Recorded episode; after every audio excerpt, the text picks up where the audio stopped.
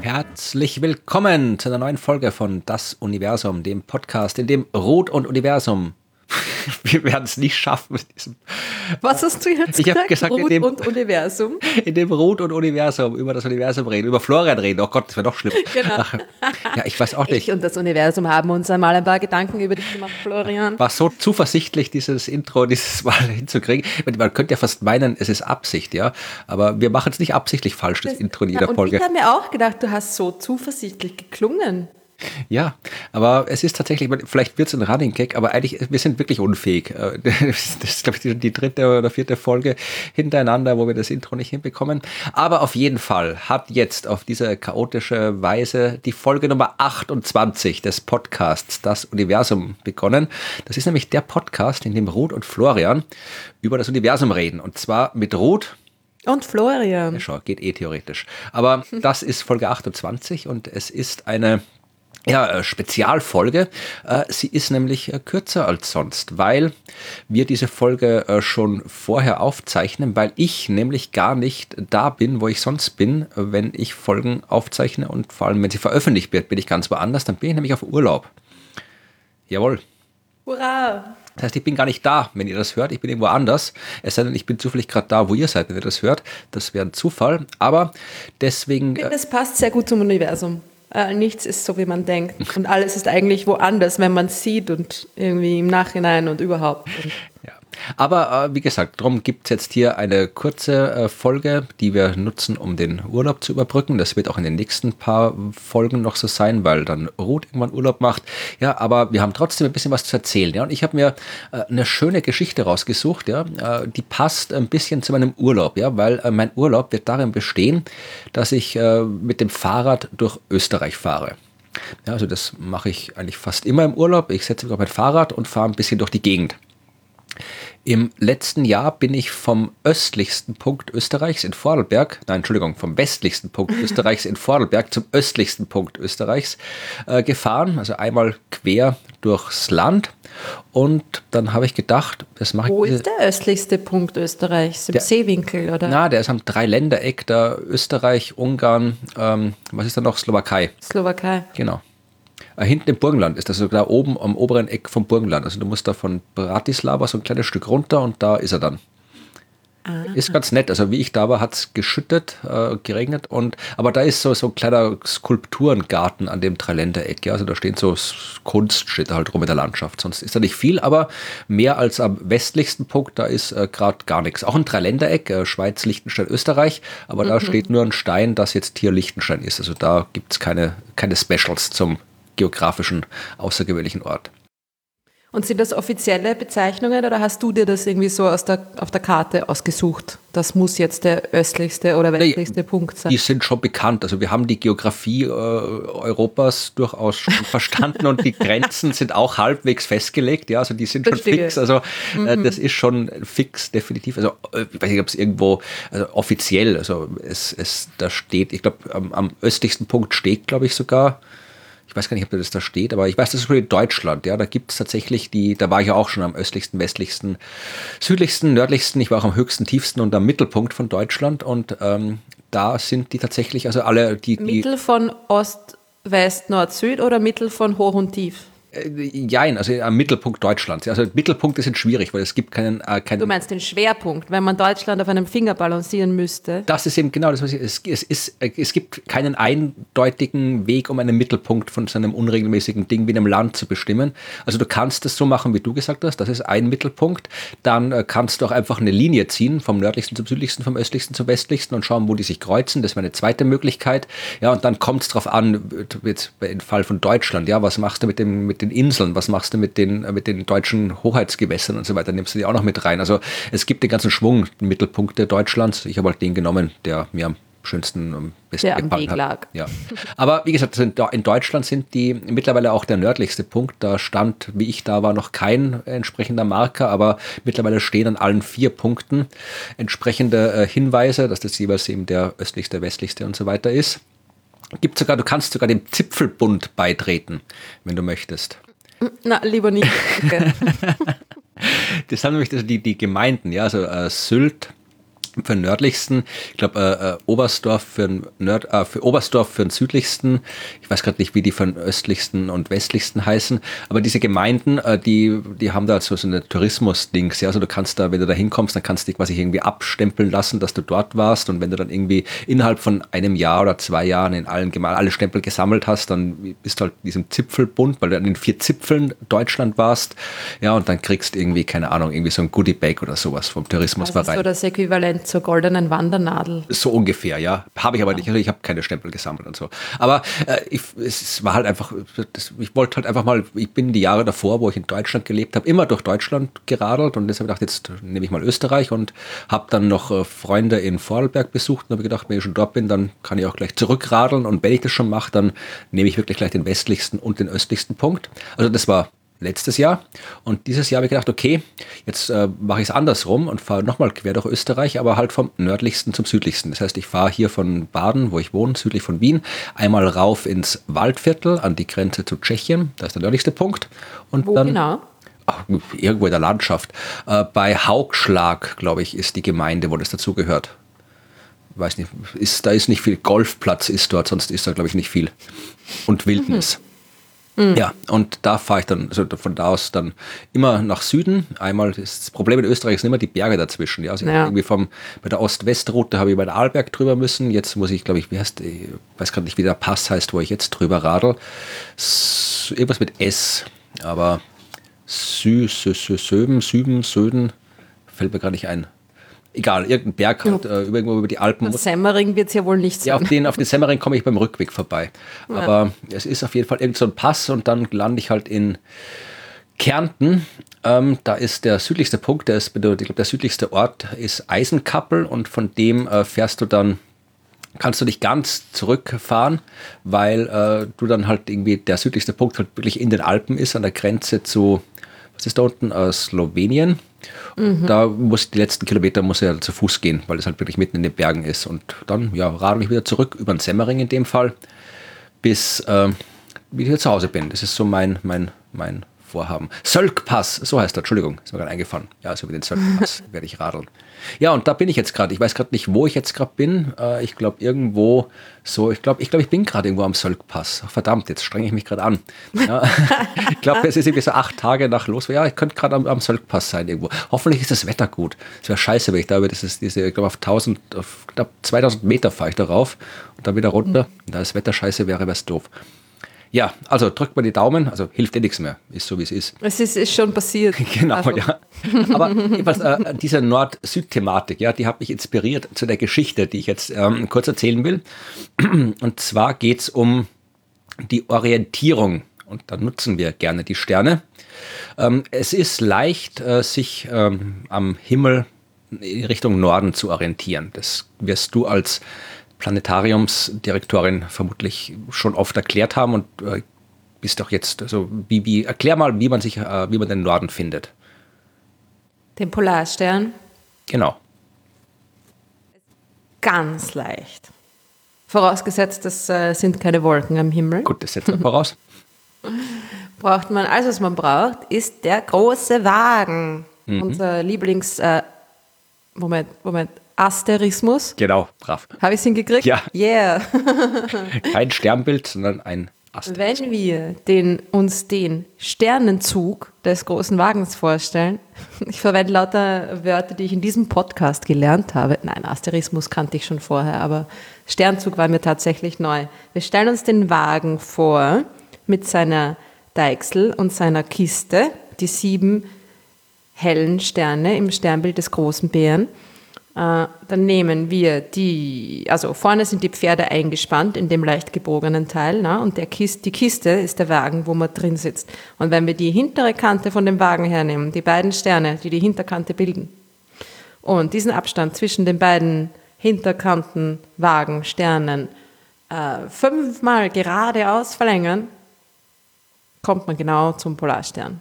Und der ist nicht wahnsinnig hell, okay? Erwartet euch keinen superhellen Stern. Ich weiß nicht warum, aber die meisten Leute glauben, dass der Polarstern sehr hell ist. Ja, ich weiß nicht, ist das tatsächlich auch im Deutschen? Ich kenne das vor allem aus äh, englischsprachigen Büchern, England, USA, dass da über der Polarstern, da wird immer erklärt, dass der Polarstern nicht der hellste Stern ist. Also ich habe tatsächlich so im Gespräch noch nie irgendwo von jemandem gehört, dass man geglaubt hätte, das wäre der hellste Stern. Vielleicht ist das nur im englischen Sprachraum verbreitet. Nein, es ist, es ist überall so. Ah doch, okay, gut. Ja. Aber ist er nicht. ist er nicht, nein. Also er ist äh, so mittelhell. Hm. Aber er ist, ja, ähm, er ist, ist der hellste Stern vom Sternbild des kleinen Wagens. Er ist gut zu sehen, weil halt wenig, alle anderen, die rundherum sind, sind halt nicht heller als der. Also er ist quasi der Chef von seiner Ecke im Universum, am Himmel. Genau, aber der große Wagen ist heller. Ja. Also die Sterne des großen Wagens sind, glaube ich, alle heller. Naja, gut, ein bisschen schon wieder aus dem Fenster lehnen, keine Ahnung. Er ist auf jeden Fall nicht der hellste Stern am Himmel, äh, so mittelmäßig hell, gut zu sehen. Und genau fünfmal den Abstand zwischen den beiden hinteren ähm, Kistensternen des großen Wagens. Genau. Also, nach oben, beziehungsweise unten, je nachdem, wo er gerade ist. Genau, und wenn man weiß, wo der Polarstern ist, der steht halt genau oder fast genau, ja, am Himmelsnordpol. Das ist der Punkt, auf den die äh, Achse zeigt, äh, die, um die sich die Erde dreht. Ja, also das nördliche Ende dieser Achse zeigt am Himmel auf einen gewissen Punkt und dieser Punkt am Himmel, das ist der Himmelsnordpol und weil die Erde sich ja um ihre Achse dreht, schaut es für uns so aus, als würden sich alle Sterne am Himmel um diesen Himmelsnordpol herum drehen im Laufe einer Nacht und eines Tages. Genau, wenn man am Nordpol steht, dann befindet sich der Polarstern genau im Zenit. Ja, fast genau. Also fast, da steht nicht exakt fast. aber ja. drum kann man. Ziemlich genau, aber. Ja. Genau, und weil der Polarstern eben in der Nähe, der unmittelbaren Nähe des äh, Himmelsnordpols steht äh, und der Himmelsnordpol halt einfach nur äh, die Verlängerung der nördlichen Erdachse ist, kann man, wenn man die Richtung vom Polarstern weiß, sehr leicht herausfinden, äh, wo Norden ist. Das ist bekannt. Äh, Im Süden ist es übrigens nicht so einfach. Ja, im Süden gibt es keinen Stern, der den Himmels-Südpol markiert. Da kann man sich mit dem Kreuz des Südens ein bisschen helfen. Da kommt man, wenn man da das Kreuz des Südens, dieses äh, Sternbild, da die, die, die äh, längere Achse des Kreuzes des Südens ein bisschen verlängert, äh, ich glaube ums viereinhalbfache, dann kommt man in die Nähe des Himmels-Südpols, aber da steht momentan gerade kein Stern und das momentan ist äh, der erste Teil der Geschichte den ich erzählen will, denn äh, die Erdachse, die bewegt sich, ja, also die zeigt nicht immer auf den gleichen Punkt am Himmel, weil die Erde so ein bisschen eiert. Ja, also die Erde, wenn man sich die Erde wie ein Kreisel vorstellt, dann äh, ist diese äh, Achse, erstens mal ist sie geneigt. Ja, also die Erdachse ist um 23,5 Grad aus der Senkrechten geneigt. Das heißt, die Erde steht nicht exakt senkrecht mit ihrer Rotationsachse auf der Ebene, in der sie sich um die Sonne bewegt, sondern ist geneigt. Äh, das hat jetzt aber mit dem Polarstern noch nicht viel zu tun, aber weil sie geneigt ist und weil die Masse der Erde nicht gleichmäßig verteilt ist, ja, am Äquator ist ein bisschen mehr Masse, hat quasi auch so ein bisschen so, so, so ein Schwimmreifen rundherum, die Erde, äh, weil da ein bisschen mehr Masse ist, kann die Anziehungskraft des Mondes dort ein bisschen fester anpacken. Ja, und das äh, alles zusammen, das ist ja im Prinzip sehr komplex, aber alles zusammen führt dazu, dass die Erde halt eiert. Ja, das heißt, die Erdachse beschreibt im Laufe von knapp 26.000 Jahren einen Kreis am Himmel. Ja, momentan zeigt sie eben gerade zum Polarstern, aber äh, zu anderen Zeiten in der Geschichte hat sie woanders hingezeigt. Und äh, kennst du ein paar von den anderen Polarsternen? Ich habe die in der Wikipedia mal nachgeschlagen. Äh, ja, Vega war genau. ein Polarstern. Vega der, der hellste. was? Zweithellste. Zweite? Ja? Der Leier? Der ist das nicht der hellste? Arcturus ist noch heller. Weil ist Arcturus in der Leier? Also da redest du von den Polarsternen. Okay. Ach so, nein, insgesamt. Ja, zweithellste also Stern, am, am, Nordhimmel. Am Nordhimmel, ja. Jetzt ja. so wieder das südlichste, östlichste, also, zweithellste. Du hast direkt, also vor ungefähr ja. so, so 12.000 äh, vor Christus, ja, da hat genau. die Erdachse äh, zur Vega gezeigt. Ja, und dann hat sich so ein Kreis beschrieben. Das heißt, kamen dann andere Sterne, irgendwie so im Sternbild Herkules äh, waren dann Sterne, dann im Sternbild Drachen gab es ein paar. Äh, dann ging es weiter, eben jetzt sind wir gerade so im Sternbild, äh, jetzt im, im, kleinen Bären, jetzt zeigt er gerade auf dem Polarstern. Und momentan ist es gerade so, dass die äh, Erdachse noch ein bisschen näher, also der Himmelsnordpol noch ein bisschen näher an äh, Polarstern ranrücken wird. Also ich glaube im Jahr 2100 oder so, da äh, wird der, die Erd, der Himmelsnordpol am nächsten am Polarstern liegen und dann geht es wieder weiter. Also es kommen, wir gehen dann irgendwo ins Sternbild äh, Cepheus und ähm, wo kommen wir dann hin? Ich glaube, äh, Schwan, ja, im Sternbild Schwan, Cygnus und dann geht es wieder zurück zur Leier. Ja, also das sind so die Polarsterne, die im Laufe der Jahrtausende sind. Aber so in tausend Jahren werden wir mit dem Polarstern nicht mehr gut durchkommen, wenn wir nach Norden wollen. Und äh, im Süden ist es genauso. Ja, also momentan haben wir keinen Polarstern und äh, es gibt dann ein paar, so die Sternbilder im Süden also sind dann hier im Sternbild Chamäleon wandert dann der Himmelssüdpol, dann geht es irgendwie zum, zum großen Schiff, ja, zuerst zum Schiff, dann zum Segel vom Schiff, dann zum, äh, dann geht es weiter, irgendwann kommt er in die, in, im Sternbild Taube, dann im Sternbild äh, Pendeluhr, also die, die, coolen Namen, die da im Süden sind. Also die mhm. Position des, der, der Himmelspole ändert sich im Laufe der Zeit Zeit, weil die Erdachse eiert. Aber das war nur die Einleitung, ja, weil was tust du? Stell dir vor, du wirst jetzt auf, der, auf dem Merkur versetzt und willst wissen, wo Norden ist. Welchen Stern musst du da angucken? Hm. Na, keine Ahnung. Genau. Könnte ich aber könnte ich sofort ausprobieren. Genau, weil du hast ein Planetarium. Im Planetarium. Genau. Aber ähm, ich habe es auch nicht gewusst. Ich habe ah. bei einer Recherche was ganz anderes bin ich auf einen Artikel aus dem Jahr 1975 gestoßen. Ja, in einem einer Zeitschrift im Journal of the Arkansas. Wie spricht man Arkansas aus? Arkansas? Ja, so. Ja. ja. Journal of the Arkansas Academy of Science. Ja, also vermutlich nicht das prestigeträchtigste Journal, aber dort hat Paul Scherer äh, 1975 eben einen Artikel veröffentlicht mit dem schönen Titel Pole Stars of Other Planets. Der ist nur, der ist nur knapp äh, eine Seite lang, ein bisschen länger als eine Seite, ähm, wo er halt einfach nur aufschreibt und ausgerechnet hat, wo auf den Planeten des Sonnensystems, also wenn man auf dem Planeten des Sonnensystems steht, wo wäre da der Polarstern? Also welchen Stern muss man da anschauen, wenn man War hier, der auch gerade auf Urlaub, wie er hab, das gemacht hat? Ich habe keine Ahnung, warum er es gemacht hat. Ja, der ist halt, kommt irgendwie anscheinend von der Uni Arkansas, äh, vom der Physikfakultät und ich habe den nicht gekannt. Keine Ahnung, ob der sonst was äh, Wichtiges gemacht hat hat. Aber diesen Artikel hat er gemacht. Ich verlinke den auch. Der ist Volltext zugänglich. Gibt es auch schöne Grafiken. Und ähm, zuerst kann man mal feststellen, dass ähm, für die meisten Planeten der Polarstern, wir bleiben jetzt mal beim nördlichen Pol, ja, äh, der nördliche Himmelspol nicht weit weg von unserem ist, ja, weil ja ähm, die Planeten sich alle mehr oder weniger in der gleichen Ebene bewegen und auch alle quasi die Achse jetzt mehr oder weniger aufrecht in dieser Ebene steht. Ja, also die zeigen alle ungefähr die gleiche Richtung. Es gibt ein paar Ausnahmen, aber. Zumindest die, auf denen man stehen kann. Ne? Ja, ja, na, die anderen schauen wir uns auch noch an. Aber tatsächlich äh, ist es für, äh, für Merkur, da müssen wir äh, in der Nähe von Omikron Draconis. Das klingt schön nach Science Fiction. Das klingt sehr schön, ja. ja, aber Draconis ist halt Drache, das ist halt das Sternbild. Äh, das kann man auch recht schön sehen. Ja, also wenn ihr den äh, den, den, den, großen Wagen habt und dann den kleinen Wagen, dann schlängelt sich dazwischen. Es schaut wirklich so aus. Also man sieht so richtig, das ist eine kleine, ist eine, wie so, so, so ein Geschlängel. Halt so Sterne schlängeln sich zwischen großen und kleinen Wagen durch, machen dann noch so eine Schleife und am Ende ist dann so ein bisschen wie ein kleiner Kopf. Ja, es schaut wirklich aus wie so ein bisschen so wie ein Drache. Ja, und dieses Sternbild Drache, das umschlingt halt so da die Region um den Himmelsnordpol und deswegen finden wir da eben viele Polarsterne. Ja? Und Omikron Draconis ist halt einer von den Sternen dort, äh, nicht wirklich der hellste, vierte Größenklasse. Der ist, wie hell ist der Polarstern? Ja, schon heller.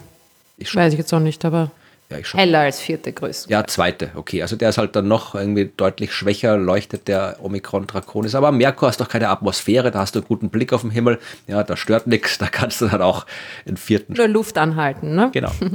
Und äh, also Merkur ist halt im Sternbild Drache. Ja, äh, Venus auch, da ist es Phi Draconis, also ein anderer von denen, äh, der ist noch weniger hell. Aber was interessant ist, ja, Phi Draconis, dieser Stern im Sternbild Drache, auf der Venus äh, würde der nicht den Himmelsnordpol zeigen, sondern den Himmelssüdpol. Ja, weil die Venus retrograd rotiert. Ja, das heißt, die dreht sich in die andere Richtung als die anderen Planeten. Mhm. Also die ist quasi umgekippt einmal. Ja, aber ist, ah, ist das die Definition von ich, Nord und Süd? Ich weiß nicht, wie es offiziell definiert ist, aber ich glaube, es kommt darauf, wenn du aus irgendwie von, von irgendwie jetzt von oben drauf schaust im Uhrzeigersinn oder gegen den Uhrzeigersinn, irgendwie so ist es definiert, glaube ich. Aber Venus ist halt die einzige, wenn alle quasi jetzt, wenn die Erde, für die Erde ist es Norden und äh, die Venus ist halt dann, dreht sich halt andersrum. Ich weiß nicht, ob das da eine offizielle Definition gibt, aber auf jeden Fall äh, ist, äh, ist es halt quasi die, die, der Herr Scherer schreibt, es ist der südlichste Himmelpol auf der Venus mhm, und dem mhm. vertrauen wir jetzt einfach mal. Und, aber, gesagt, aber Venus hat so dichte Wolken, dass man dort nie den Himmel sieht. Ja, eh, es geht ja auch nur ums Prinzip, du brauchst ja auch, es ist ja auch irgendwie sehr, sehr unwahrscheinlich, dass du da irgendwie rumläufst und dich jetzt irgendwie an den Stellen orientieren vom, musst. Vom sauren Regen antröpfeln lässt ja, ja. und auflösen lässt. Es geht ja nur ums Prinzip, ja, dass man das mal macht. Aber es ist äh, tatsächlich eben da auch im Sternbild Drachen und eben die Venus, das ist wir wissen heute noch nicht genau, warum die Venus andersrum rotiert. Also da muss irgendwas, es kann eigentlich nur sein, dass irgendwas Großes in der Frühzeit des Sonnensystems in die Venus reingekracht ist, weil ansonsten kippt so ein Planet eigentlich nicht so leicht um. Das ist nicht so einfach. Mhm. Erde haben wir schon gemacht, ja, momentan Polarstern, äh, in Zukunft ein anderer. Am Mars, ja, da ist tatsächlich so vielleicht der einzig wirkliche Use Case, weil da ist es nicht unwahrscheinlich, dass irgendwann in der Zukunft mal Menschen rumlaufen. Dann haben wir vielleicht auch schon Technik, um zu wissen, wo Norden ist. Aber ähm, momentan schaut es eher schlecht aus mit einem prominenten Polarstern am Mars. Also der liegt halt da Himmelsnordpol am Mars irgendwo. Da ist jetzt gerade nichts in der Nähe. Aber wenn wir so ein bisschen in die Zukunft gehen, ja, da, und da so schnell werden wir am Mars nicht wohnen, dann wird der Polarstern Deneb sein. Und Deneb ist ah, durchaus ein prominenter Stern. Mhm. Weißt du? Der Schwanz vom Schwan. Genau, der Schwanz. Oder auf Arabisch Deneb al-Jedi, der Schwanz des Ziegenböckchens, ja. Mhm. Weil äh, ursprünglich, weil das, das äh, Deneb ist, Entschuldigung, bin ich gerade im falschen Sternbild unterwegs. Deneb, ne, ich bin ach so, bei Deneb Algedi, Entschuldigung, die heißt irgendwie, heißt viel Schwanz. Ja, du hast recht, irgendwie, Deneb heißt tatsächlich Schwanz des Schwans. Also eigentlich heißt nur Schwanz, deswegen taucht es auch beim Deneb Algedi, das war ein Stern im äh, Sternbild äh, Capricorn, nee, äh, Steinbock, Entschuldigung. Mhm. Steinbock. Und der hat auch einen Schwanz, ja. Und Südhalbkugel. Und hier, also den, du hast vollkommen recht und ich hatte Unrecht, es ist der Schwanz des Schwanes oder Schwanz der Henne, ja. Und, der Henne? Ja, also Danab al-Dagaga, Dagaga, ich kann kein Arabisch, aber es informiert mich jetzt hier wieder mal die Wikipedia. Das ist auf jeden Fall ein, ein, ein großer Vogel. Genau. Und äh, den, den Schwan kann man wirklich auch gut erkennen. Das ist auch sehr so Kreuz. Also heißt auch oft Kreuz des Nordens, glaube ich, sagt man auch ab und zu mal dazu, weil das der, oder es ist der Adler ich sollte nicht über Sternbilder reden, wenn du dich eigentlich auskennst und ich nicht. Nein, ich habe okay, hab noch nie gehört, Kreuz des Nordens. Also, nicht, ich habe es nur irgendwo gehört. Sagt man nicht so oft, glaube ich. Also. Ja. Ich meine, es ist tatsächlich, ich meine, so, so Kreuz, wenn man äh, Punkte Ein mit Kreuz bindet man sehr schnell. Genau, wollte ich gerade sagen, das, das, geht hin. Tatsächlich hier Schwan, Kreuz des Nordens, ja, äh, nimmt man ja. auch ab und zu. Nein, Aber, sehr prominent und er ist irgendwie, also es schaut einfach wirklich so aus wie ein fliegender Vogel. Genau. Von unten. Oder oben, je nachdem. Schaut eben ziemlich. So und oben im Weltraum ist äh, schwierig. Ne? Genau, aber er ist sehr hell, der Deneb. Ja? Das ist wirklich einer von den helleren der Sternen. Deneb ist der hellste Stern oder einer der hellsten Sterne, die wir überhaupt kennen. Also ja, der 19 hellste am Nachthimmel. Genau, aber vom, mm, von seiner absoluten Helligkeit, von seiner Leuchtkraft her ist es einer der, einer der hellsten Sterne, die wir, die wir überhaupt kennen in der Milchstraße. Genau. Ja, im, und äh, tatsächlich ist er auch, also der ist wirklich, ähm, kann man nicht übersehen, ja, vor allem im Sommer, glaube ich, ist das, ist, die sind, glaube ich, hier alle popular. Aber vom Sommerdreieck. Genau. Und ist auch, der ist deswegen so hell, weil er auch so groß ist, glaube ich, denn er ist ein Riesenstern, oder? So ein leuchtkräftiger, blauer Veränderlicher. Also einer, genau, einer von so den fetten Teilen, die da irgendwie ein paar hundert Mal Sonnenradius Ganz genau. Ja. Also der, dieses, dieses schöne Teil wird in Zukunft der Polarstern des Mars sein. Ja, kann man sich darauf freuen. Und vielleicht äh, sind wir auch schon da und können uns das anschauen. Und jetzt, äh, nice. äh, und jetzt sind wir wieder bei den äh, Sternen, aber den Planeten, eben, wo man nur schwer rumlaufen kann, die Gasriesen. Ja, Jupiter ist wieder ein bisschen unspektakulär. Da ist es auch wieder im Drachen, ja, Zeta Draconis, so ein kleiner Stern im Drachen. Saturn, der, der, der ein bisschen mehr geneigt. Da liegt der äh, Polarstern des Saturn so ein bisschen vom kleinen Bär weg, ja, schon in Richtung Sternbild Cepheus, also auch da in der Nähe. Also wenn ihr, wenn man so im Kreis rumgeht, ja, außenrum, also in der Mitte um den äh, Himmelsnordpol ist der Drache und außenrum sind so die Sternbilder äh, Schwan, äh, also im, im Uhrzeigersinn, wenn wir im Uhrzeigersinn gehen, dann ist außenrum hier äh, Schwan, Cepheus, kleiner Wagen, großer Wagen, äh, Botes, Herkules und Vega. Ah, Vega, Leier. Vega-Stern eben der Leier. Also das sind so die Sternbilder, die so außenrum liegen um den Himmelspol und der Polarstern des Saturns wird so zwischen Cepheus und kleinem Bär liegen. Also schon ein bisschen weiter weg von also unserem ich würde Himmelspol. dieses Sternbild Cepheus nennen. Cepheus, Cepheus. Ich weiß nicht so. Das ist, weil ich glaube beim Griechischen ist das, kann man nicht, oder ist das Latein? Das ist Griechisch, oder? Das Latein. Cepheus ist griechisch, aber äh, ist Was? Latein. Ja, weil die Sternbilder, Ja. aber Cepheus ist ja ein Typ aus der griechischen Mythologie, der König von Ah, es ist alles Äthiopien. kompliziert. Der, der, der, du sagst ja auch Cassiopeia und nicht Cassiopeia. Obwohl Cassiopeia auf Latein mit C geschrieben wird. Können bitte die Philologinnen und Philologen uns aufklären, ja? Wie man, wie man, die, wie man das ausspricht. Ja, also auf jeden Fall äh, Cepheus, der, oder Cepheus oder Cepheus oder wie auch immer man sagen möchte, ähm, ist äh, dieses, dieses, kann man auch schön sehen, das Sternbild, ja, das ist wieder so ein komischer König aus Äthiopien, der mit, das, das hat mich überrascht. Ich habe ja auf Instagram immer noch meine Serie über Sternbilder, ja, wo ich alle durchgehe. Und da gibt es diese Wahl, ist es eine komplett so prominente mythologische Geschichte, ja, Herkules oder sowas, ja, und äh, dann ist es wieder kompletter Unsinn, irgendwie das, das, ähm, das Haar, das sie von irgendeiner Königstochter abgeschnitten haben und dann hat das Haar ein Sternbild Das ist aber bekommen. sehr ja. schön, das Ja, ja. Haar der Berenice. Genau, ja. Aber was mich wirklich überrascht hat, ist hier diese, diese mythologische Geschichte eben um Cepheus, ich nenne ihn jetzt einfach so, ja. Cepheus, der König von Äthiopien, ja. Der war mit der Cassiopeia verheiratet und äh, die beiden haben eine Tochter gehabt, nämlich die Andromeda. Ja, und äh, die Cassiopeia ist irgendwie, hat irgendwie die Götter wütend gemacht, äh, weil sie gesagt hat, sie ist schöner als die Töchter vom Meeresgott Nereus und äh, schöner als die Neriden. Und dann sind die Neriden, äh, haben, den, haben sie beim Poseidon verpetzt und Poseidon hat daraufhin ein Seeungeheuer ausgesandt. Dieses Seeungeheuer hat dann irgendwie das Königreich vom Cepheus terrorisiert und äh, man konnte dieses Seeungeheuer nur besänftigen, wenn man ihm Andromeda opfert. Ja, also haben die, wie man halt so war damals, gesagt, okay, dann machen wir das halt, hat Andromeda an den Felsen gekettet, damit sie vom Seeungeheuer aufgefressen werden kann. Dann, aber wie es so ist in der Mythologie, ist sie gerettet worden. Ja, es kam der Held Perseus, hat sie gerettet und natürlich hat er dann auch äh, sie heiraten dürfen, weil das war so damals. Ja, also das ist eine, eine, eine von vielen, vielen Geschichten in der Mythologie, aber aus irgendeinem Grund ist das komplette Personal dieser Geschichte am Himmel drauf. Ja, es gibt ein Sternbild Cepheus, es gibt ein Sternbild Cassiopeia, es gibt das Sternbild Andromeda, es gibt das Sternbild Perseus. Selbst das Seeungeheuer ist in Form des äh, Sternbilds Ketus oder Cetus oder Ketos, je nachdem, wie man es ausspricht, äh, was auch auf Deutsch Walfisch heißt, ja, aber eigentlich eben dieses Seeungeheuer darstellen soll. Ja, also äh, ich habe vielleicht hört jemand mit, der mehr Ahnung von Mythologie hat als wir. Aber diese mythologische Geschichte, die ist wirklich komplett am Himmel und bei anderen ist halt irgendwie nur, nur, es sind halt immer nur Teile, ja. Also Mythologie ist seltsam. Vielleicht ist das halt auch eine Geschichte, die sich ihm besser überliefert hat. Oder, Wahrscheinlich, ja. ja. Ist da nicht irgendwie Pegasus auch noch dran beteiligt? Ja, ich weiß nicht, Pegasus war das Pferd von Perseus, oder? Eben.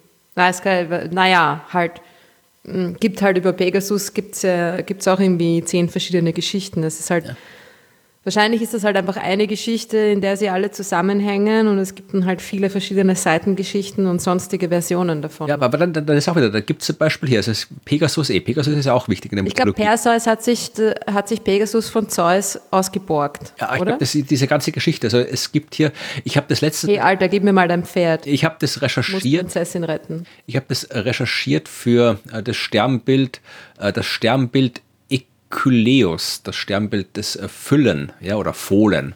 Aber ich glaube, Füllen ist das offizielle deutsche Wort. Ja, oder das Pferdchen, das Pferdlein. Das Kleine, ja. Ja, äh, das ist auch wieder. Wir haben, wir haben Pegasus. Ja, Pegasus ist durchaus wichtig. Ja, und ähm, der hat aber anscheinend äh, einen Bruder gehabt, also einen Pferdebruder. Ja. Und Auch Pferde haben Geschwister, ja? ja, eh. Und dieses Pferdegeschwister, das ist ähm, Killaros oder Zylarus oder Cellaris. Und ähm, das äh, hat auch ein Sternbild bekommen, ja. Äh, weil dieses, das Pferd, das ist in der Mythologie, taucht halt wieder so als Randfigur auf. Das hat der Hermes dem Castor geschenkt. Und Castor war der Zwillingsbruder von Pollux und auch Castor und Pollux. Das sind die beiden hellsten Sterne im Sternbild Zwilling. Und anscheinend hat äh, der eine auch ein Pferd haben wollen und hat halt nicht den Pegasus bekommen, sondern das äh, andere Stern, das andere Pferdchen, eben äh, Cellaris oder Kellaris oder Kylaros, wie auch immer man das, das ausspricht. Und Äh, das Killeros finde ich gut. Killaros, ja. Das, weil Ross und Pferd ne? und Killer. Ja, und ähm, das, wie gesagt, ähm, hat ein Stempel bekommen. Das, dieses äh, Stempel, das ist echt, das ist ja, ein bisschen armselig. Also du hast, es ist das zweitkleinste Sternbild am Himmel, am südlichen Himmel ist es zu finden. Du hast kaum Sterne, die Sterne, die da sind, der hellste ist vierte Größenklasse, also die sieht man kaum und ist eigentlich winzig. Also in, in, den künstlerischen Darstellungen ist auch tatsächlich nur das, das, der Kopf vom Pferd mit drauf. Ja? Also mhm. da ist nicht mal, nicht mal ein ganzes Pferd, sondern nur ein Pferdekopf.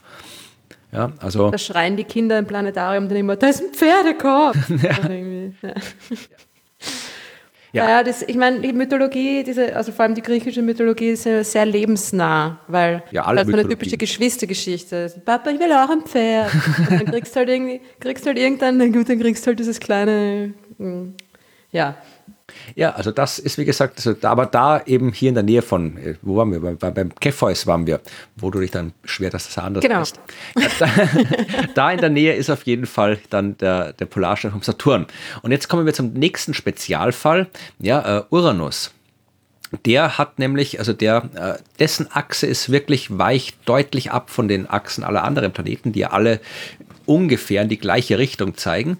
Uranus dagegen, der ist quasi um 90 Grad gekippt. Also äh, Uranus rollt quasi um die Sonne rundherum, nicht so wie die anderen. Also tatsächlich zeigt äh, die, die, die, die Achse von Uranus, Rotation, liegt in der Ebene, in der er sich um die Sonne bewegt. Ja, und deswegen zeigt er auch komplett woanders hin. Der zeigt nämlich auf äh, Orion, auf den Kopf von Orion. Ah, cool. Ja, also da ist, also ungefähr da, wo, wo Orion da so die Hand hochstreckt und die Keule oder was auch immer der in der Hand hat, ja, hat. Mhm. Da ist, äh, da ist der Polarstern von Uranus.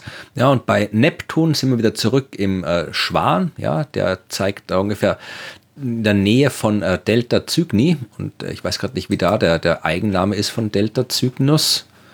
Ähm, muss ich kurz mal schauen. Delta Alpha Beta Favaris, habe ich noch nie gehört. Es ist einer von den Hauptsternen. Ja, es ist einer von den vier Fall, Hellen. Ne? Also Delta, das ist mhm. der, das ist äh, der einer der beiden Flügel, also draußen Flügelsterne mhm. vom Schwan. Und da zeigt eben der Polarstern vom äh, Neptun hin und dann haben sie den, weil es 75 war, der Artikel, 1975, den Pluto auch noch mit drin gehabt, aber Pluto ist wieder im Drachen. Ja, da sind wir wieder bei Delta Draconis. Ja, also das ist, äh, wie gesagt, äh, vermutlich äh, komplett sinnloses Wissen. Also ich wüsste jetzt keinen Fall, wo einem das praktische Leben weiterhilft, zu wissen, wo die Polarsterne anderer Planeten sind. Aber die Wissenschaft hat es rausgefunden und ihr wisst es jetzt auch. Und äh, ja, vielleicht ist es irgendwann mal die Millionenfrage irgendwo im Fernsehen und dann seid ihr froh, dass ihr es hier gehört habt. Und dann kann sich niemand mehr daran erinnern und denkt sich, Mist, hätte ich nur aufgepasst. Wahrscheinlich, ja. Ja, ich kann mich jetzt schon nicht mehr dran erinnern. Aber irgendwo im Drachen. Also ist ja, ich kann dann wen anrufen. Das Einzige, was ich noch weiß, ist Deneb und Mars, weil ich mir genau. denke, Mars, okay, da könnte man mal hinkommen. Also nein, eh nicht, aber, hm. genau. von, aber das, von all den genannten Planeten. Ja. ja, das wollte ich euch äh, erzählen. Also ich weiß nicht, ob ich mich auf meiner Fahrradtour am Himmel orientieren muss. Ich hoffe, ich komme mit dem GPS klar oder mit den Hinweisschildern auf den Radwegen. Das sollte ja auch reichen. Ist früher ja auch gegangen, wie man kein Handy hatte. Genau. Wir werden irgendwann am südlichsten Punkt ankommen und dann wieder zurück. Ja, ich bin schon sehr gespannt auf deine, auf deine Berichte. Ich hoffe, du hast gerade viel Spaß. genau, also ich, ich, vielleicht begleite ich, vielleicht poste ich auch irgendwo auf Instagram was von meinen Urlaubsfahrten und Orientierungsversuchen. Mal schauen. Aber mhm. ich werde, ihr werdet es dann, wenn ich wieder zurück bin, dann werde ich sicher noch mal erzählen, wie es an den Zipfeln Österreichs war. Und jetzt. Vielleicht musst du einen Zipfelclub gründen für Österreich. ich weiß nicht, ob ich das will. Nein. Vorsitzender und Gründer des Zipfelclubs sein. Hm, gut, lass uns weitergehen zu den Fragen ja. des Universum. Genau, ich habe ein paar Fragen rausgesucht, wir sind nur ein paar kurze Fragen, weil es eine kurze Folge sein soll. Äh, zuerst äh, möchte ich noch äh, auf etwas hinweisen, auf das Dirk uns hingewiesen hat. Äh, und zwar hat Dirk uns auf eine äh, Dokumentation hingewiesen, äh, die im Radio von WDR 5 lief, die auch dich interessieren könnte. Da geht es nämlich um die Astronautin Susanna Rendell. Das ist die, ähm, die Deutsche, die äh, das durchaus sinnvolle Ziel verfolgt, die erste deutsche Frau im Weltall zu werden, weil Deutschland hat schon viele Menschen ins All geschickt, aber ja, alle mit Zipfeln. Oh Gott, das war. ja, Musste ja kommen. ja, also Deutschland hat noch keine Frau ins All geschickt und das wäre langsam mal an der Zeit. Und da gibt es eine Dokumentation eben über dieses Projekt Die Astronautin. Äh, die hat äh, uns direkt hingewiesen, die kann man sich anhören, die ist ganz hörenswert. Und äh, vielleicht, äh, ja, über, über deine, wir können auch nicht über den Fortschritt deiner Astronautinnen-Karriere berichten, weil wir es ja voraufzeichnen, diese Folge. Mhm. Da ist seit dem letzten Mal noch nicht viel passiert, aber auch da wird es in Zukunft Berichte geben. Also hört euch das an. Vielen Dank, Dirk, für die Nachricht. Und jetzt kommt eine Frage. Und zwar äh, kommt die Frage von Luca. Der ist 14 Jahre alt und äh, interessiert sich sehr fürs Universum, was gut ist. Und er hat eine Frage an uns, ja. Und zwar möchte er zuerst wissen, ob es äh, Löcher im Universum gibt oder geben kann. Ja, also irgendwelche Bereiche, fragt er, in denen irgendwas ist, was verhindert, dass der Raum diese Bereiche ausfüllt. Ja, also ähm, Löcher, also Bereiche im Universum, wo kein Raum ist. Also es wären dann quasi Bereiche außerhalb des Universums, ja. Und er fragt dann auch sinnvollerweise, wenn es sowas gibt, äh, können wir das finden und wie? Hast du eine Ahnung, ob es Löcher im Universum geben kann? Naja, zu einem gewissen Grad könnte man sagen, dass ein schwarzes Loch so ein Bereich ist, Aber der sich dem Raum entzieht dem normalen Raum. Ja. Weil wir können da ja nicht hinein. Ne? Wir können ja nicht hin, hinaus. Ja, aber da ist ja trotzdem noch Raum da drin, oder? Hinter mein eigenes Horizont. Ja, aber ist da Raum drinnen? Ja, wir wissen es nicht. Aber hm. eigentlich schon. Also nach allem, was wir wissen, würde ich sagen schon. Also hinter mein eigenes Horizont, der ist ja keine absolute Grenze, kein physikalisches Ding. Das ist ja nur der Punkt, Na, wo aber mein eigenes Horizont nicht. Aber ist es ein, ist etwas, was komplett quasi in seiner Kommunikation zu uns abgeschlossen ist oder von uns abgeschlossen ist? Ähm, ist das dann noch in unserem Raum? Gute Frage. Ich glaube, da wissen wir zu wenig über schwarze Löcher, um das sagen zu können. Hm. Also ich weiß es auch nicht. Ich habe auch keine Ahnung, ob es sowas gibt. Ich kann es vielleicht auch anders beantworten. Äh, es gibt die Hypothese der ewigen Inflation. Hast du von der schon mal gehört? Mm Die ist ganz interessant, ja. Also wir gehen davon aus, dass es ähm, unmittelbar, wirklich Sekunden, Mikrosekunden, Bruchteile nach dem Urknall eine Phase der Inflation gegeben hat. Ja? Also eine Phase, in der das Universum sich dramatisch viel schneller ausgedehnt hat, als es das jetzt tut. Ja? Also das Universum ist wirklich, man kann das kaum beschreiben in vernünftigen Worten. Wir haben auch in der Kosmologie-Spezialfolge, die ich noch verlinke, darüber geredet, aber im Prinzip hat das Universum sich innerhalb eines unvorstellbar kurzen Zeitraums unvorstellbar schnell ausgedehnt und danach wieder aufgehört und sich dann quasi normal weiter ausgedehnt. Es gibt Gründe, warum das passiert ist. Ja, man kann das mathematisch erklären, warum diese Inflation stattfindet, warum sie aufgehört hat. Äh, wir haben noch keine direkten Beobachtungsnachweis, dass die Inflation stattgefunden hat, aber viele indirekte Hinweise, dass es diese Inflationsphase gab.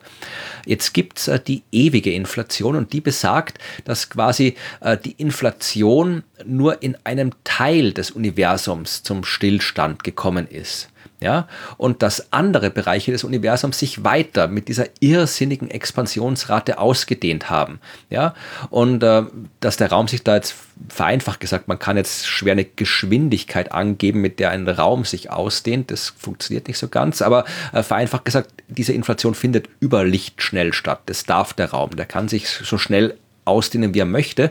Das heißt, das Universum hat sich nach dem Urknall wirklich inflationär über Lichtschnell extrem schnell ausgedehnt, aber halt in einer Ecke äh, dieses inflationären äh, Raums äh, ist die Inflation zum Stillstand gekommen und der Bereich, wo das eben passiert ist, das sind wir. Das ist unser beobachtbares Universum. Und wenn jetzt diese Inflation wirklich eben nicht überall zum Stillstand gekommen ist, sondern nur bei uns, ja, und anderswo weitergeht, also ewig weitergeht, darum heißt es ewige Inflation, dann ist es genauso gut möglich, dass immer wieder mal irgendwo die Inflation zum Stillstand kommt. Das heißt, es ploppen immer wieder in diesem Inflationsuniversum Bereiche auf, wo die Inflation zum Stillstand kommt und sich dann so ein Universum halt normal weiterentwickelt. Also das kann man sich so wie ein Schweizer Käse vorstellen mit Löchern, ja. Und die Löcher in dem Schweizer Käse, das sind die Bereiche eben wie unser Universum. Dann hätten wir quasi halt so äh, nicht Löcher im Raum, sondern Löcher in der Inflation, in denen sich Universen befinden die miteinander keine Chance haben auf irgendeine Art von Kommunikation, weil der Raum dazwischen sich ja weiterhin inflationär ausdehnt und das Licht oder irgendeine andere Kraft keine Chance hat, sich schneller äh, von einem Loch zum anderen zu bewegen, während der Raum sich dort inflationär ausdehnt. Also das ist auch sowas, wo du quasi unterschiedliche Bereiche hast, ähm, die fundamental voneinander getrennt sind. Aber auch da. Aber warum, wenn ich kurz zwischenfragen darf, ähm, warum? Also erklärt das irgendwas oder das, ist das einfach nur so eine lustige Idee? Nein, also beides. Also äh, es erklärt jetzt, glaube ich, nichts Dringendes. Äh, es erklärt aber, ich glaube, das Problem ist die Inflationstheorien, ja, also die Hypothesen zur Inflation, die äh, sagen dir, dass das so ist. Also wenn du von inflationären Universum ausgehst, von der inflationären Phase, dann ist es, glaube ich, wesentlich einfacher, wenn du eine ewige Inflation hast, als wenn du davon ausgehen müsstest, dass die Inflation überall zum Stillstand gekommen ist. Ich glaube, das Modell ist simpler und äh, äh braucht weniger zusätzliche Annahmen wenn du das, äh, mhm. äh, von der ewigen Inflation ausgehst. Das ist, glaube ich, der Grund.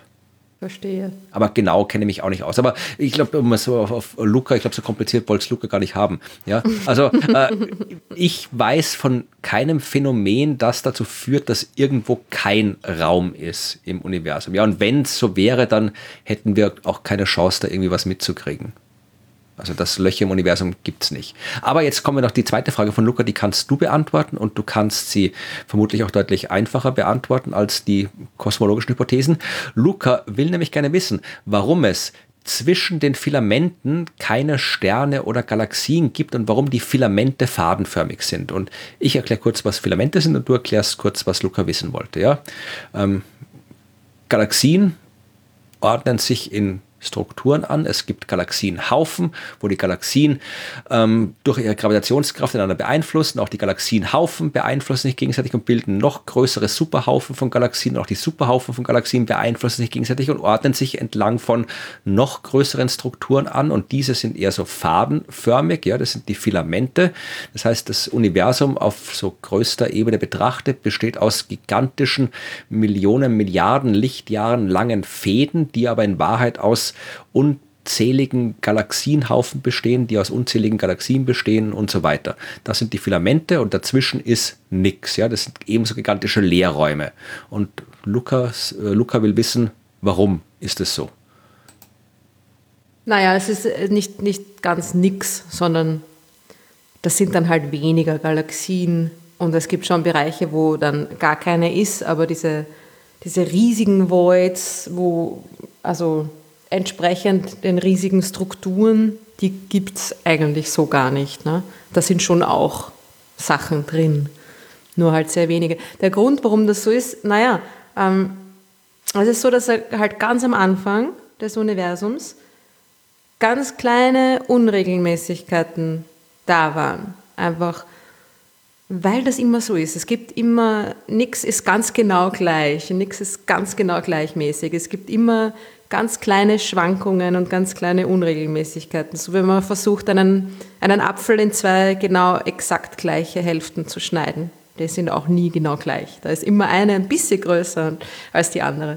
Und da, wo halt dann einfach ein bisschen mehr Material da war, hat die Schwerkraft, die Gravitationskraft zugeschlagen und bewirkt, dass sich das Zeug gegenseitig anzieht und einander stärker annähert. Und wenn man sich das jetzt irgendwie so vorstellt als ähm, Gegenden, wo ein bisschen mehr los ist und Gegenden, wo weniger los ist, ähm, bilden sich dann so eher so rundliche, große Gebilde. Das sind die Galaxienhaufen.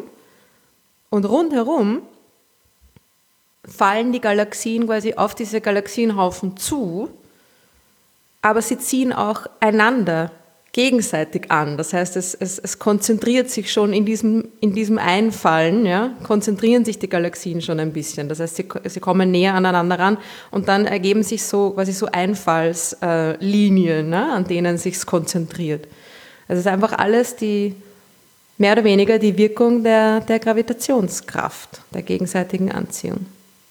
Genau. Es kann ja kaum anders sein, weil wenn es keine großen Strukturen wie Filamente oder Leerräume dazwischen gibt, dann äh, müsste ja alles gleichmäßig verteilt sein. Und es kann nur alles gleichmäßig verteilt sein, wenn von Anfang an alles gleichmäßig verteilt war. Weil sobald irgendwann mal was nicht gleichmäßig verteilt ist, sorgt die Gravitationskraft dafür, dass sich diese kleinen Unterschiede zu großen Unterschieden auswachsen. Ja, also die Antwort eigentlich auf Lukas Frage, warum es das so ist, wie es ist, warum die Filamente fadenförmig sind und es keine Sterne und Galaxien gibt zwischen den Filamenten, also ein paar gibt schon, aber warum es eben diese großräumige Struktur gibt, ist Gravitation.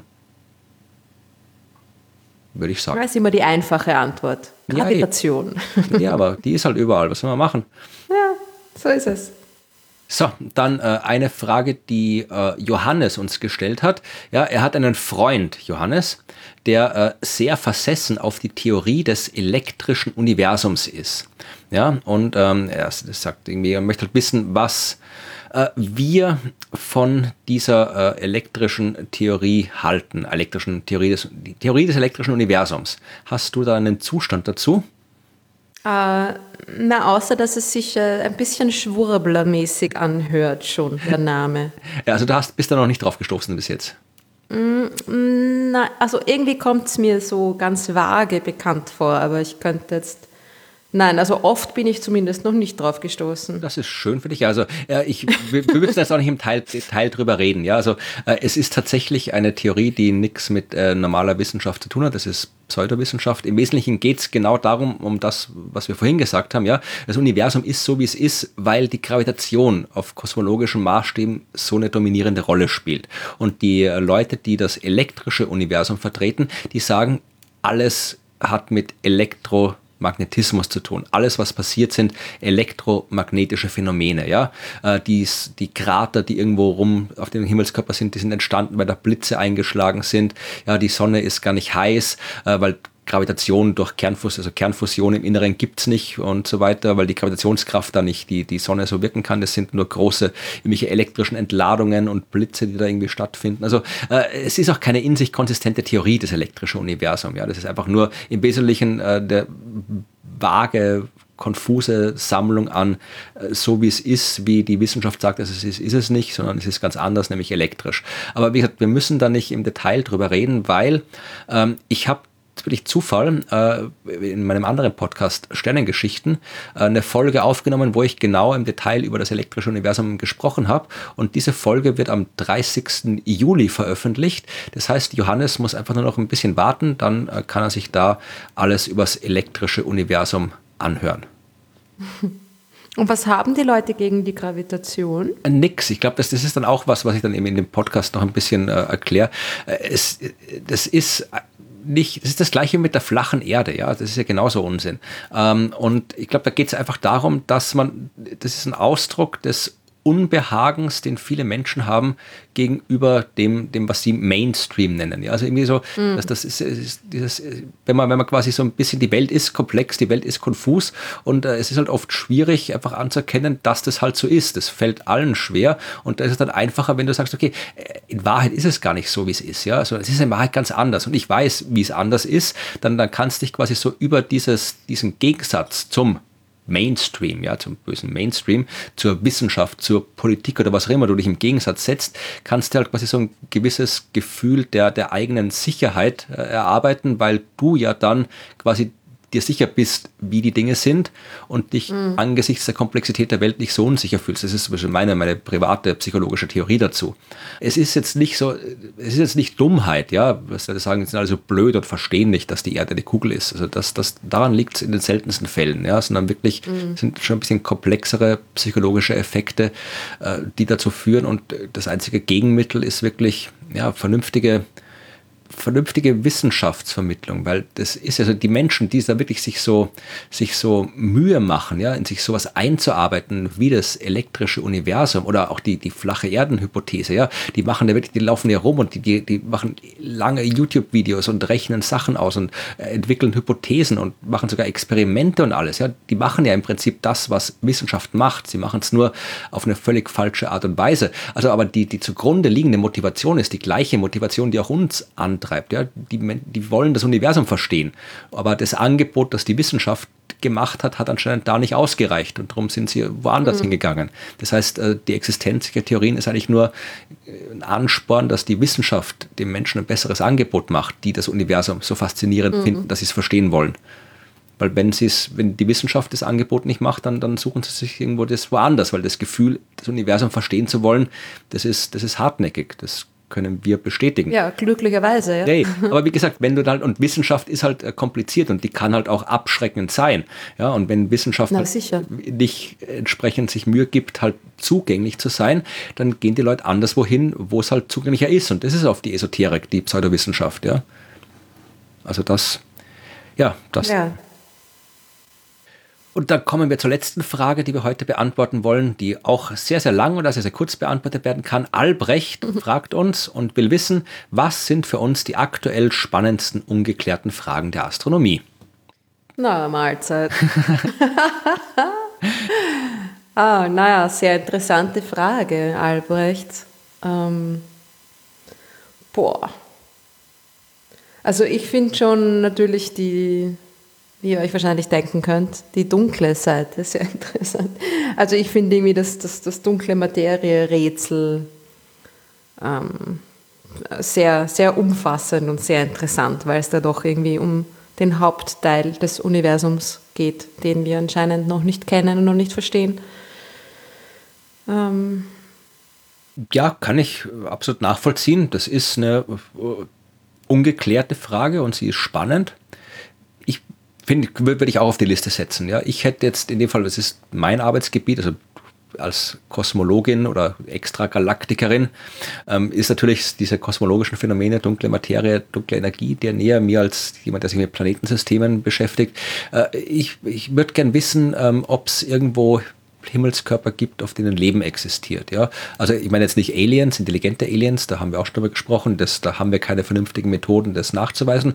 Aber äh, ob es einfach quasi hier so, so halt simples Leben, ja, Algen, Pflanzen, irgendwas anderes, also etwas, wo wir eine Chance haben, mit den Teleskopen der nächsten Generation das rauszufinden, über die Untersuchung des, des Lichts und so weiter. Also, weil das wäre wirklich eine, eine relevante Information. Ja, ich meine, es wäre natürlich auch relevant zu wissen, was dunkle Materie ist, ja. Aber äh, wenn wir jetzt wirklich einen, einen, einen, äh, einen Planeten finden, wo wir nachweisen können, okay, da existiert Leben. Ja, da sehen wir aus, aus der Analyse des Lichts oder der Atmosphäre, dass da halt irgendwas sein muss, das zum Beispiel Photosynthese macht. Ja? Das heißt, da muss es irgendwelche Pflanzen geben, irgendwelche Algen in irgendwelchen Ozeanen oder sonst was, oder irgendwelche Bakterien. Ja? Sowas können wir nachweisen, wenn wir die nächste Generation Teleskope haben. Und dann, dann, dann ist es interessant, ja? weil momentan ist die Zahl der Himmelskörper, auf denen Leben existiert, eins. Ja? Wir kennen einen, die Erde. Danach wenn wir einen zweiten finden, ist die Zahl 2. Und 2 ist eine Zahl, die gibt es eigentlich nicht. Ja? Also 2 ist eine absurde Zahl. Es wäre absolut absurd, ja, also so absurd, dass es nicht sein kann, wenn es im gesamten Universum zwei Planeten gibt, auf denen Leben existiert. Das kann nicht sein. Ja? Äh, eins vielleicht, ja, weil dann, dann ist vielleicht Leben so extrem unwahrscheinlich, dass es wirklich nur ein einziges Mal im gesamten Universum entstanden ist. Kann sein, wir wissen nicht, wie wahrscheinlich ist, das Leben existiert. Ja, aber dann ist halt der eine Planet, auf dem es entstanden ist, unserer. Ja, also eins ist eine halbwegs plausible Zahl.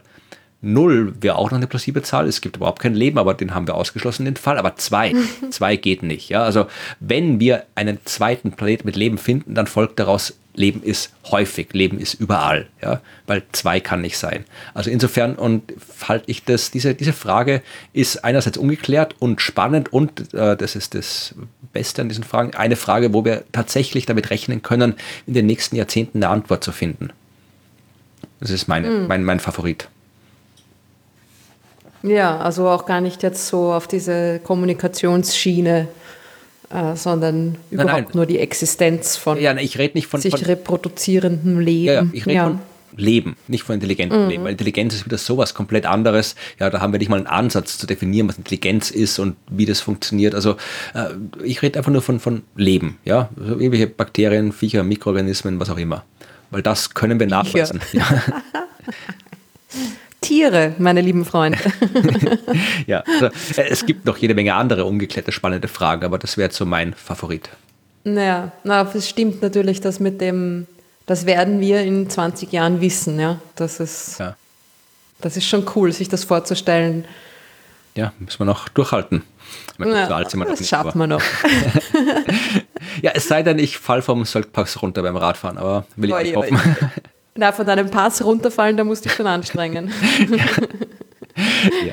Ja, na, vielleicht könnten ja äh, Leute uns ihre Lieblingsungelösten Fragen in die Telegram-Gruppe hineinschreiben. Macht das, ja. Geht auf die, unsere Universums-Telegram-Gruppe und äh, schreibt uns da eure ungelösten Fragen rein. Oder vielleicht habt ihr auch Antworten auf die Fragen, die wir gerade gestellt haben. Wer weiß, wie klug ihr seid, ja. Wenn ihr was wisst, ja. wir, wir leiten es gerne weiter.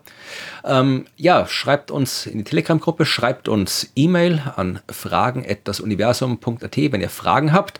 Äh, wenn ihr uns unterstützen wollt, dann tut das gerne. Wir nennen heute keinen Dank an die Unterstützerinnen und Unterstützer, weil wir diese Folge Folge unmittelbar nach der vorherigen aufnehmen und noch nicht wissen, wer uns unterstützt hat. Aber ihr habt das sicherlich getan und wir bedanken uns dafür, äh, dass ihr uns unterstützt habt. Und zum Abschluss äh, spielen wir noch eine kurze Folge aus Neues von der Sternwarte, das immer noch Neues von der Sternwarte heißt. äh, Juhu. Und äh, ich habe mit Evi wieder über das Astronomiestudium gesprochen und äh, diesmal über das, was so ganz am Anfang des Studiums passiert. Ja, also was einen wirklich in den ersten Tagen des Studiums erwartet. Und das hören wir uns jetzt kurz an. Ich sitze wieder hier mit Evi und jetzt wollen wir schauen, was jetzt wirklich konkret abgeht im Studium. Das ist bei mir schon lange her, bei dir aber nicht so lange. Also hallo Evi. Hallo Florian. Und wir fangen jetzt an, wirklich im ersten Semester, vielleicht sogar am ersten Tag deines Studiums. Was ist da so passiert? ähm, ja, da passiert jetzt noch nicht ganz so viel. Also gerade am, am Anfang sind ja diese ganzen ähm, Einführungsvorlesungen. Ähm, es sind auch diese ganzen, zu Beginn des Semesters, diese ganzen Veranstaltungen, die dich immer einführen sollen in das Semester. Da finde ich, wird da auch sehr viel Arbeit gemacht. Also wirklich, dass man die Leute, die neuen Studenten gut abholt. Ähm, ich kann mich erinnern, dass eine meiner ersten Vorlesungen war äh, in Rechenmethoden. Und ähm, da hat der Professor gesagt, ja, dass die Prüfung dann am Ende des Semesters drei Stunden dauern wird. Und ich total schockiert war, wie ich mich dann drei Stunden lang konzentrieren soll und das auch noch in Mathematik. Und äh, das war schon fast ein bisschen angsteinflößend. Aber ich habe mich auch sehr gefreut. Also es hat mich sehr gefreut, dass ich wieder an der Uni sein konnte, wieder Uniluft schnuppern, im Hörsaal sitzen. Das war, also die Atmosphäre war einfach toll. Das hat mir sehr gut gefallen.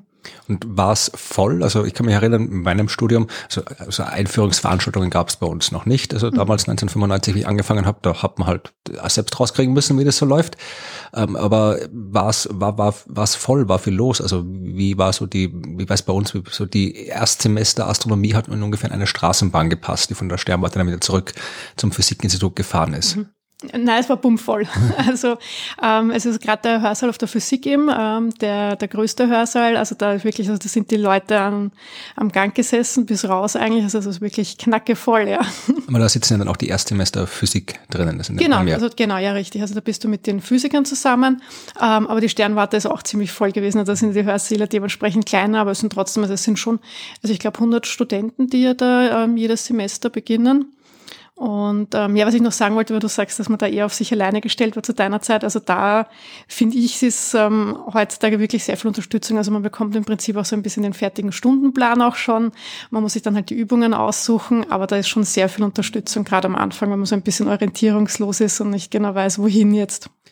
Was ist denn jetzt genau am Anfang? Also im ersten Semester ist es mehr, wie viel Astronomie macht man da im Astronomiestudium? Also im ersten Semester hast du ähm, eine Astronomievorlesung, die Einführung in die Astronomie.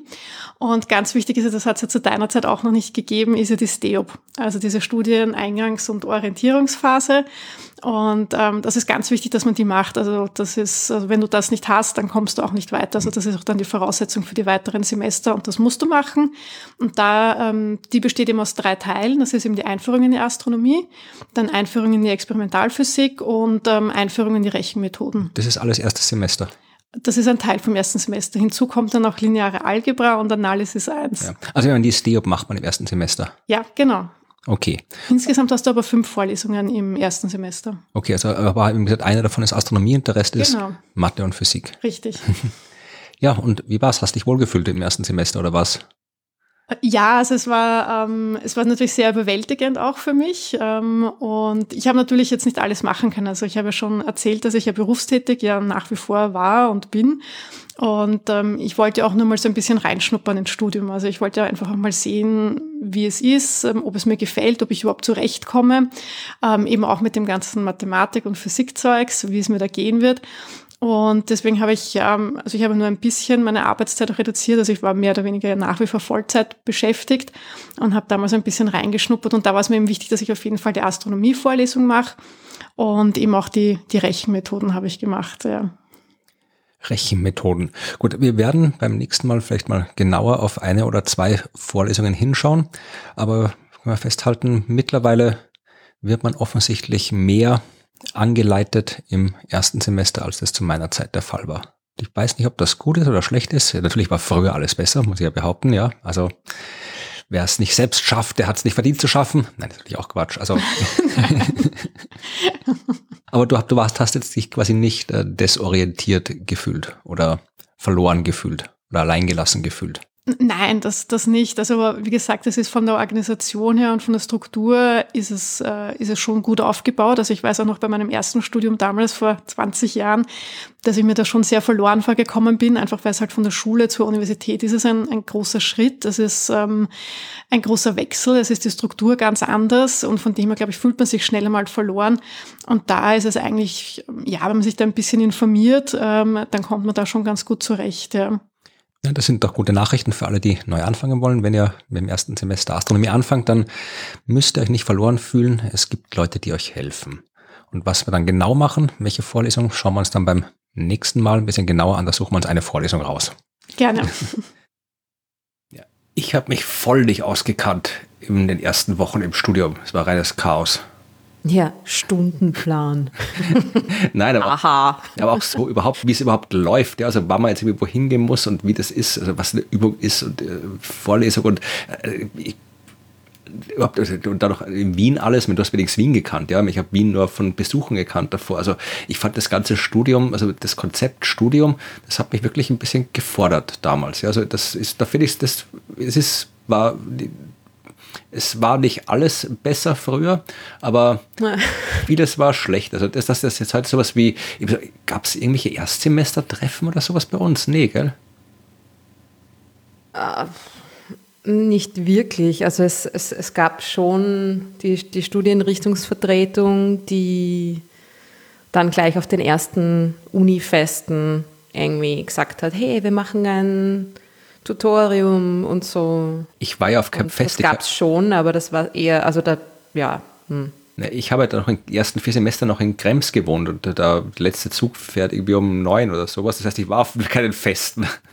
Ja, na, es, es gab schon irgendwie diese Unterstützung, aber es war alles nicht so, es war nicht besonders ähm, umfassend und äh, nicht so organisiert. Also es war schon organisiert, aber nicht, es war nicht so allgegenwärtig, wie es jetzt ist, glaube ich. Ja, da hat sich Man hat sich da schon sehr drum kümmern müssen, um, um diese Unterstützung. Und man hat auch sehr viel einfach selber rausfinden müssen. Ja. Also da hat sich anscheinend doch ein bisschen was zum ja. Positiven geändert, dass jetzt da irgendwie ein bisschen mhm. organisierter ist am Anfang, dass man die Leute nicht komplett, meine, natürlich muss man sich ein bisschen selbst um Dinge auch kümmern, das ist auch Teil von dem Studium an der Universität, aber man muss jetzt die Leute nicht direkt einfach irgendwie hin, da so friss und stirb und äh, dass, dass es sowas gibt, eben auch wie die Studieneingangsphase und sowas. Ja, also das finde ich, glaube, das ist eine gute Sache. Ja, ja. Nein, nee, es ist schon ein bisschen, es ist ein, eine ziemlich große Umstellung sowieso, ne? Schon in, als, als Lebensphase und so. Also man kann es Leuten da schon auch ein bisschen, ein bisschen leichter machen, finde ich. Ja, ja also. Das ist schon okay. Ja, ja gesagt, äh, erzählt uns, also, wenn ich kriege mit, was, was äh, Evi mir erzählt, aber äh, weiß nicht, wir, wir haben auch jede Menge Leute, die in Deutschland oder anderswo zuhören. Also es ist durchaus auch interessant, wie es äh, anderswo an den Unis ist. Also ich weiß, dass in Deutschland gibt es auch viel äh, Aktionen. Also ich sehe das, das in Jena immer gesehen, immer zu Semesteranfang sind immer Horden von Erstsemestern durch die Stadt gezogen. Also nicht jetzt irgendwie zum Saufen oder sowas, sondern da hat wirklich wie jedes Studium, jeder Studiengang, da gab es immer so die höheren Semester, die haben dann immer alle Erstsemester zusammengesammelt und sind mit denen durch die Stadt gegangen und haben den, die Stadt gezeigt, was da wo ist und die Lokale und die Uni-Einrichtungen und haben denen alles erklärt und da sind zu den ersten Semesterwochen ständig un, jede Menge äh, Studierendengruppen durch die Gegend gezogen. Also in Jena ist da auch eine große Kultur gewesen, aber wie erzählt uns mal, wie es anderswo war, wo ihr studiert habt. Das wird uns oder mich auf jeden Fall interessieren. Ob es interessiert, weiß ich nicht, aber mich würde es interessieren. Wenn es dich interessiert, dann reicht's. ja. interessiert mich natürlich auch. Ja, also schreibt uns das, das äh, wie es eure Erfahrungen sind, mit den, vor allem mit, den, mit der ersten Phase, wirklich in den ersten Wochen, ob, das, ob ihr da gleich klargekommen seid damit oder äh, ich habe auch, das ist ja bei mir und bei dir äh, der Fall, oder auf jeden Fall bei mir, bei dir glaube ich auch, ich habe ja auch familiär überhaupt keine, keine Erfahrung gehabt. Also niemand in meiner Familie war auf der Uni, auch in der Verwandtschaft nicht wirklich. Also ich habe da wirklich, ich habe ja dieses Neuland quasi für meine Familie erst frisch erschlossen. Also ich habe da wirklich auch mhm. keine, keine Erfahrung von zu Hause gehabt und das macht es dann, glaube ich, noch mal schwieriger, als wenn du vielleicht eh schon in einem akademischen Umfeld aufwächst. Ja. Na, meine Schwestern, meine Schwestern waren äh, an der Uni. Das heißt, für mich war das schon ein bisschen. Du warst das jüngste Kind, genau, ja. Ja, genau. ja, aber das war für mich kein Neuland, aber es, war trot, es ist trotzdem, naja, ich meine, es macht schon einen Unterschied, ne? wenn man schon ein bisschen das Gefühl hat, ja, das das ist normal, dass man das jetzt macht und da gehört man hin. das macht schon einen Unterschied, ja. ja erzählt uns eure besten Chaos-Geschichten aus den ersten Studienwochen, würden uns interessieren. Und ich werde bis dahin weiter mit dem Fahrrad durch die Gegend fahren, irgendwann hoffentlich am südlichsten Punkt Österreichs ankommen und dann wieder nach Hause. Und äh, ja, du wirst auch Sachen machen, nehme ich an. Ja, genau. Also im Moment, jetzt ist es gerade so, jetzt kriege ich gerade äh, die Katzen von meiner Schwester, die machen nämlich bei mir Urlaub. Mitte Juli für zwei Wochen. Juhu! Ich bekomme zwei Katzen. Ähm, und das wird mich jetzt gerade sehr beschäftigen, glaube ich. Gut, dann werde ich mich um mein Rad kümmern. Du kümmerst dich um deine Katzen und wir wünschen ah. euch auch einen schönen, spannenden Sommer und hören uns in zwei Wochen wieder. Bis zum nächsten Mal. Tschüss.